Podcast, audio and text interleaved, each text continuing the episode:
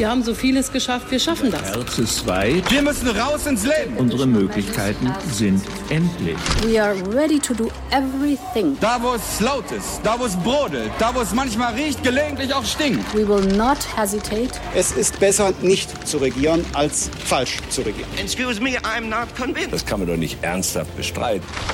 Hauptstadt das Briefing mit Michael Brücker und Gordon Ripinski. Live von der Pioneer One. Es ist Freitag, der 12. August. Herzlich willkommen, liebe Zuhörerinnen und Zuhörer, zu Ihrem Hauptstadt-Podcast. Heute ohne Michael Brücker, stattdessen mit Rasmus Buchsteiner. Ja, hallo Rasmus. Michael, der ist im verdienten Urlaub. Der sitzt hoffentlich im Jacuzzi in Dänemark und genießt äh, die Zeit dort. Äh, wir haben natürlich genau eine Assoziation dazu. Ich will den Cowboy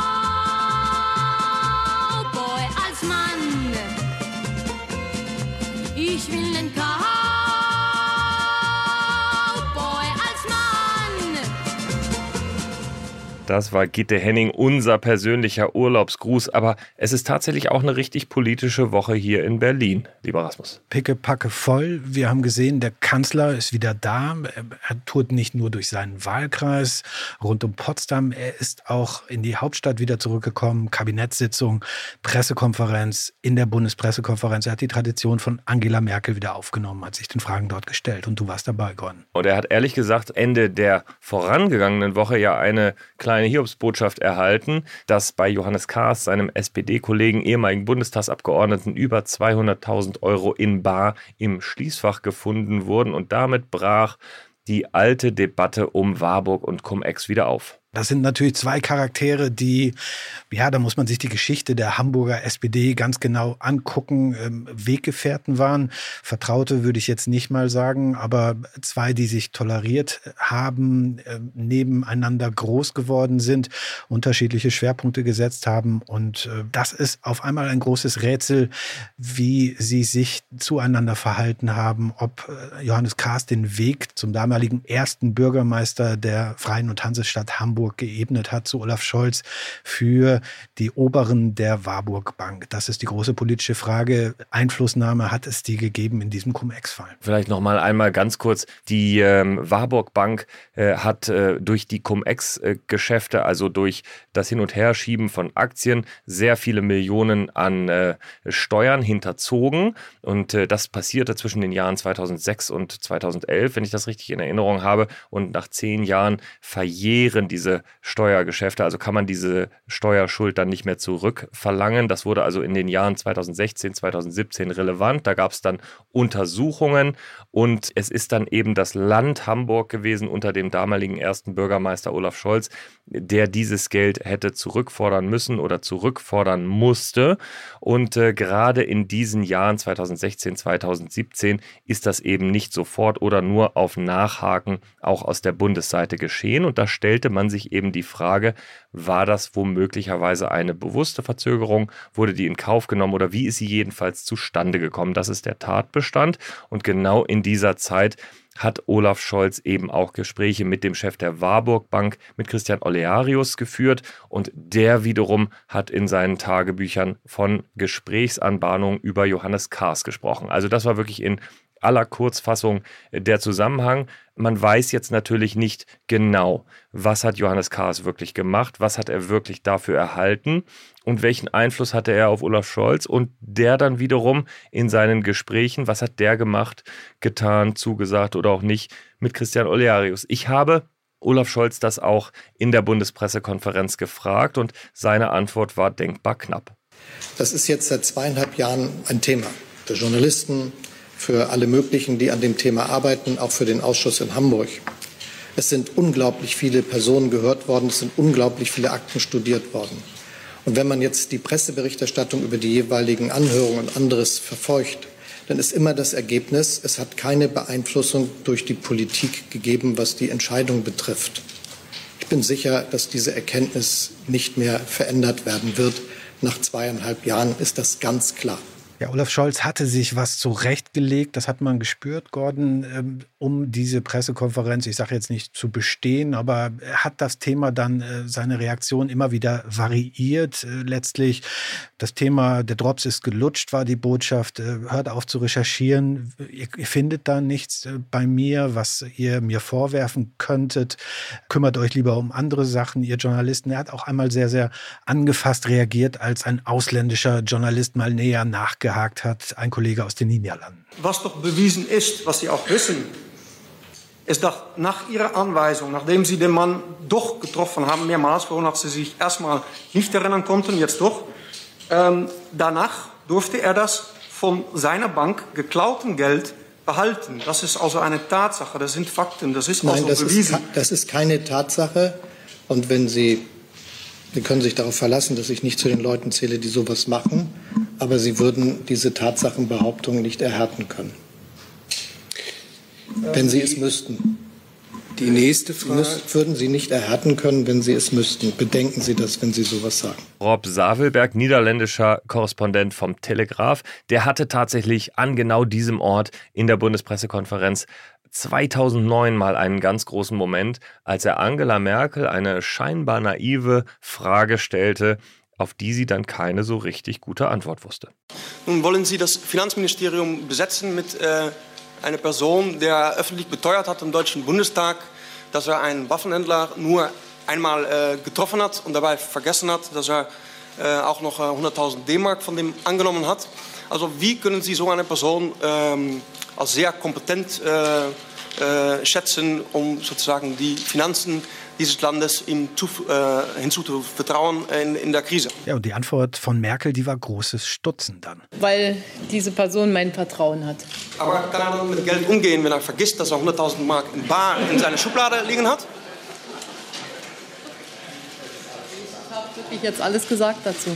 Zurück nochmal in die Gegenwart. Äh, Scholz und Kaas, diese beiden. Ähm, es ist auch gefragt worden, wann sind die beiden äh, sich zum letzten Mal begegnet, halten sie noch Kontakt? Und ähm, ja, diese Zeit äh, kurz nach dem Wahlsieg von Olaf Scholz am 26. September im vergangenen Jahr, die war ja interessant.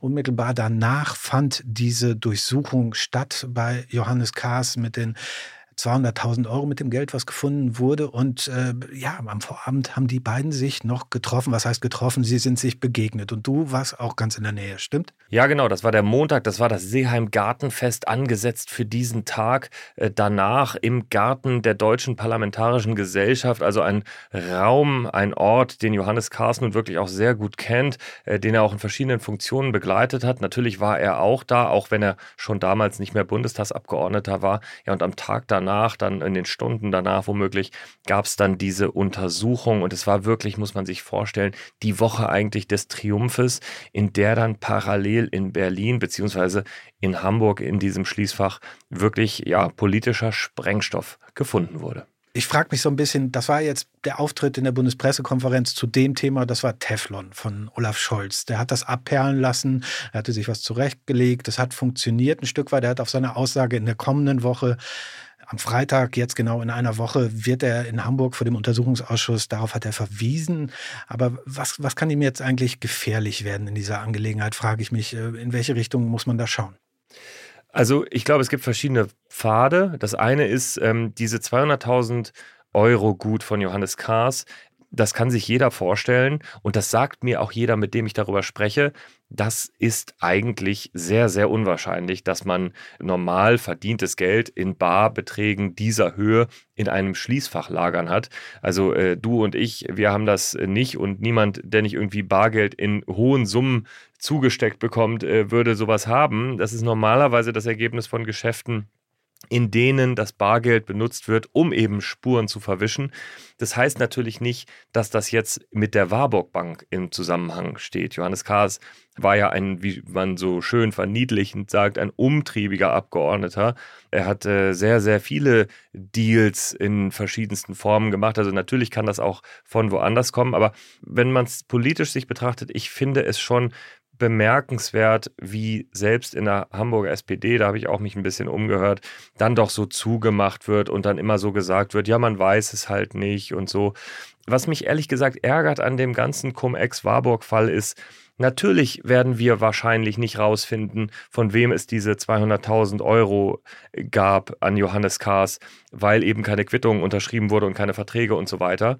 Aber dann sollten wir jetzt nicht so tun, als wäre das alles irgendwie in Ordnung. Natürlich gilt die Unschuldsvermutung, aber es ist ein Fall, der wirklich zum Himmel stinkt. Das muss man einfach mal so sagen. Und äh, bei Olaf Scholz ist es eben so, dass der diese Gespräche mit Olearius in den Jahren 2016, 2017 geführt hat und sagt, natürlich als Hamburger Bürgermeister muss ich das tun. Das ist ja auch ein Banker eines wichtigen Unternehmens in meinem Bundesland, wenn man so will. Das ist auch in Ordnung so.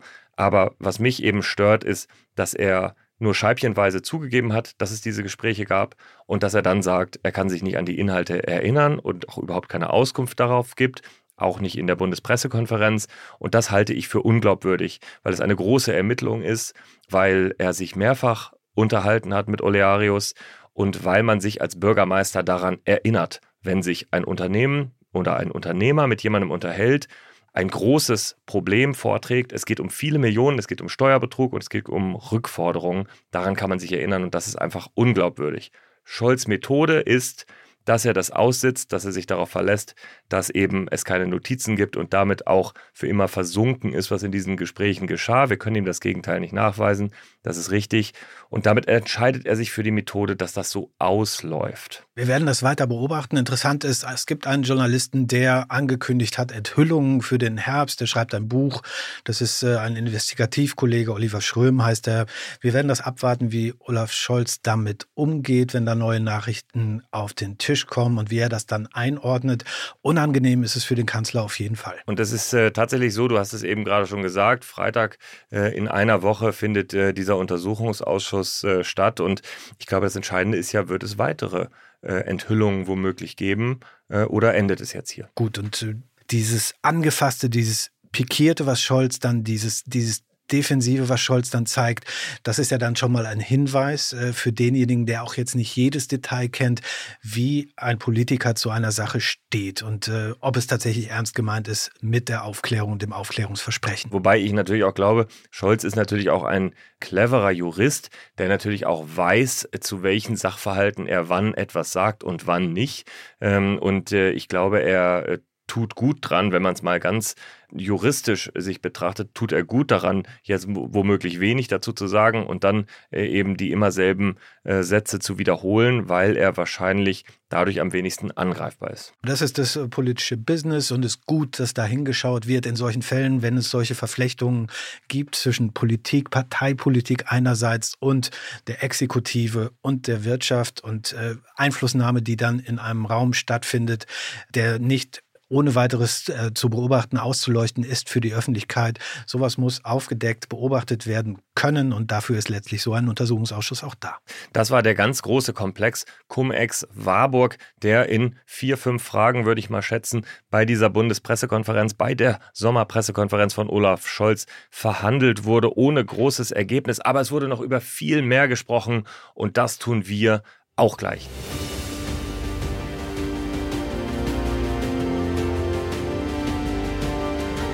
Unsere weiteren Themen heute. Im Deep Dive sprechen wir über die Pressekonferenz von Olaf Scholz, über die weiteren Inhalte und da ging es vor allem um eins, nämlich um Entlastungen und um das Steuerpaket von Finanzminister Christian Lindner. Und zum Entlastungsthema habe ich über eine Entlastungsidee gesprochen oder ein Projekt, was jetzt schon ausläuft Ende August, das 9-Euro-Ticket mit dem Bundesverkehrsminister, mit Volker Wissing von der FDP.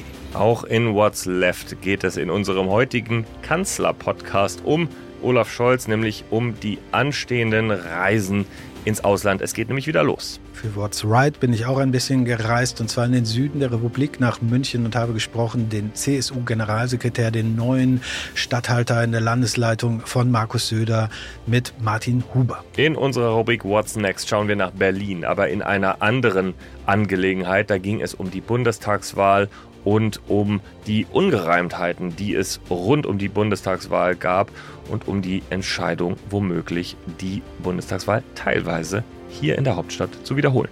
Im kürzesten Interview der Berliner Republik sprichst du mit einer ehemaligen geschätzten Kollegin Anja Meier, bald beim Fokus Magazin, früher bei der Taz mit dir zusammen. An dieser Stelle blenden wir uns aus, liebe Zuhörerinnen und Zuhörer. Und das ist durchaus ziemlich traurig, wenn Sie mich fragen, denn damit können Sie nicht mehr hören, was wir beide, Rasmus Buchsteiner und ich, noch zu diskutieren haben über die Entlastungspakete, die die Bundesregierung für den in den Energiefragen teuren Herbst plant oder das Interview, was Rasmus mit Volker Wissing führt oder die vielen anderen Podcasts und Newsletter und Artikel, die es auf The Pioneer sonst noch gibt. Das ist ein umfassendes Angebot, was Sie da finden. Alle unsere Podcasts und Newsletter, das Pioneer Briefing in seiner Langfassung der Business Class unter anderem.